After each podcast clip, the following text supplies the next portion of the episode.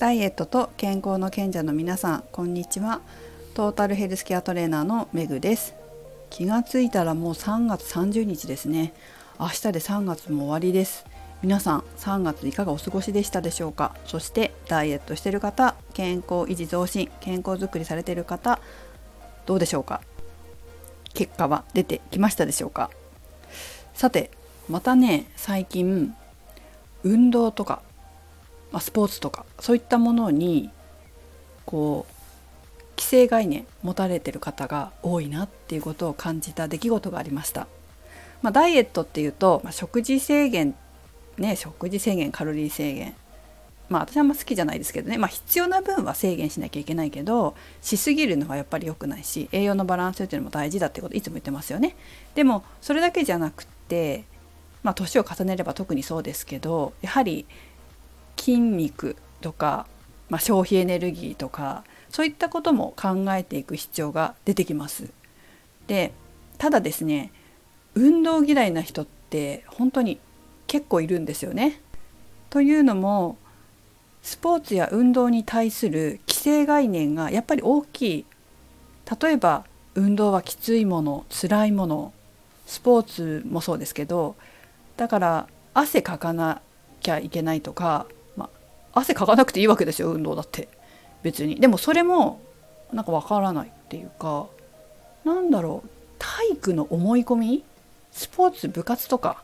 そういったものの思い込みがすごい大きいんですよね。で嫌な思いをしてきたんだと思うんですよ体育とかスポーツで。まあって言っても私もそうですけど、うん、だからそれでなんだと思うんだよね。で女性で特に競争苦手な人多いから。で競争させられるじゃない体育って。別に競争が悪いわけじゃないけどうん過剰な競争っていうのもあったのかもしれないしあとは指導が厳しいとかまあ指導厳しいってさ今ね本当に体罰とかダメじゃないですか。私たちの頃なんて普通にありましたよね。私あの吹奏楽部だったからまあ特にそういうのはないですけど、まあ、友達とかあの体罰する方になっちゃって あのすっごい学校に怒られてたことがありましたけどそういうことも普通にあったしだからそういう理由でまあきついとかもあっただろうな部活も。今みたいにね効率とかなかったしね効率っていうのは効率がいいとか長い時間やればいいみたいなところもあったと思うし研究とかそういったものも進んでなかったから何て言うのかな本当根性論とか科学的なものなしだったわけでそういうことでやってた時代だったから余計にこう体育とかスポーツとか運動とかに対するイメージが悪い人が多いんですよ。まあそういうのもあって、えー、ダイエット運動嫌だ辛い面倒くさいってなっちゃうんだけど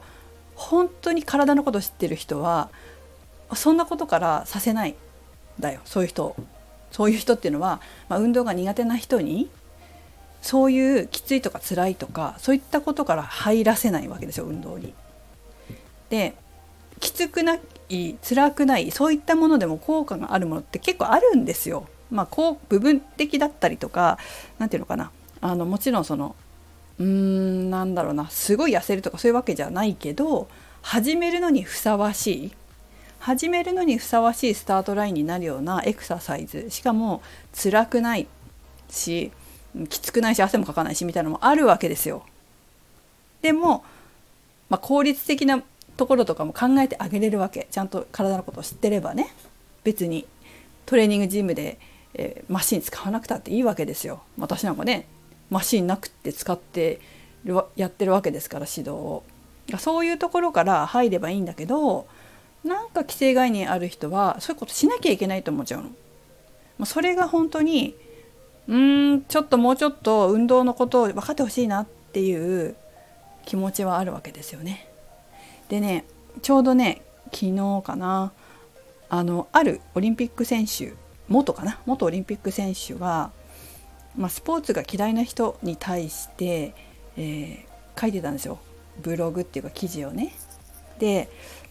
あの引退してスポーツを離れてよかったのはスポーツを嫌ってる人や憎んでる人やっていたけど傷ついてる人がこんなにいたのかって気づかされたことだっていう冒頭のフレーズから始まるんです。それに気づいたこの方って、まあ、為末さんなんですけどすごいなって思うんです。気づいてくれてありがとうと思うんですよ。本当にそうじゃない？運動嫌いな人って。ここまで影響力のある方がそういうことに気づいてくれるって結構大きいことだと思うんですよね。だからそれによってこうスポーツだったりとか体育だったりが少しずつこう変化していくっていうのも、うん、あってほしいと思うし、まあ、関わっていかれるんだろうなっていうふうに思いますけどね。私は本当にそういう運動が苦手な人とか運動が嫌いな人っていうのを本当に拾って拾ってって言葉変だけどそういう人にうんたちに何だろう運よく縁があった方っていうのはこんなことでいいんですか？運動ってっていうところから始まるわけ。あこれでいいの？ってこんなんで運動になるの？みたいなとこから始まってこれかこれならできるってなるわけですよ。でこの絵ならできるが大事なわけ。でこれならできるが積もり積もってそれがレベルアップしていくわけですよ。あこれできたねってじゃあちょっとこっちもやってみようかってやった。まあ、最初できないかもしれないけどまたできたねって。でそうすると慣れてくるから。そうまたできたねって言ってまたレベルアップさせる。でいつの間にか普通の筋トレジムでやってる人たちと同じことできるようになるわけ。でしかもトレーナーについてもらってるからめっちゃうまいわけよ。フリーウェイトとかさせちゃったりするわけからね私ね。だけど、まあ、そこまで順序よく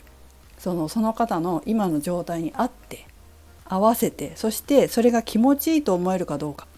そういうレベルでレベル感で毎回毎回エクササイズを提供していくとどんどん上達して、えー、少しずつレベルアップしていく体変わっていくっていうところまでいきますもちろん食事も必要ですよ食事とか生活習慣も変えていかないといけないけれども運動に関してはやっぱりレベルアップすることができていくということです。そして、まあ、運動によって少しずつ消費エネルギーが増えたりして痩せていったりすると自信になるからあもうちょっと頑張ってみようかな食事も頑張ってみようかなっていうふうに思うようになる。そういうのが私はすごい大事だなと思うんですよね。まあ、これは本当に指導者の経験とかそういったこともやっぱりあるわけ。最初ねこう何て言うのかな。初めて運動指導する時ってそんなの分かんないからどのレベルからやっていいとかも分かんないしとにかく一生懸命やるだけなんだけどやっぱりこういろいろ経験していくとあ今この方このぐらいだからじゃあ次ここのレベルにしようかなとかこう分かるようになってくるわけですよ。まあ、そ経験値だからしょうがないんだけどね。なので、えー、まあね本当に運動初めてとか苦手嫌いっていう方はちょっとえっ、ー、とちょっとベテランの人からベテランのトレーナーさんとかインストラクターさんとかから入ると嫌いじゃなくなると思います。好きになると思う。私の経験上は体を動かすのって気持ちいいんだって思ってもらえる。そして、えー、自分でやるようになる、まあ、こういう風なのがほとんどだからね。ちょっとベテランさんの先生のところに最初はね行ってみるといいと思います。安心して受けれると思いますよ。まあ、その後でもいいじゃないですかイケメンに習うのもあ可愛い子に習うのもねその後でもできるから最初はあの元ベテランの方に習ってみると運動好きになると思いますよ。ということでえ皆さんも毛嫌いせずにいいトレーナーさんやインストラクターさんに出会って、えー、気持ちよく体を動かしてダイエットや健康づくりにつなげていってください。それではメグでした。